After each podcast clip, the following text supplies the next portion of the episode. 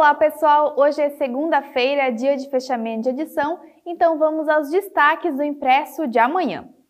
E os núcleos de educação infantil, os NEIs, retornam seus atendimentos nesta terça-feira, dia 11 de janeiro, em Timbó, já com horário estendido para os pais que trabalham no primeiro turno da indústria, das 5 da manhã às 2h18 da tarde. O retorno dos NEIs acompanha a maioria das empresas, que também começam a voltar com força total após o recesso de férias.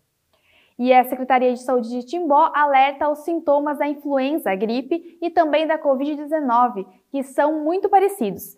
Por isso, a orientação é para que as pessoas com sintomas respiratórios procurem atendimento médico. E a partir da avaliação, o médico então poderá solicitar o teste de Covid ou não. Até o dia 14 de janeiro, os testes de Covid estarão sendo realizados no ambulatório do Hospital e Maternidade Oase, das 7h30 da manhã ao meio-dia e da 1 da tarde às 4 da tarde.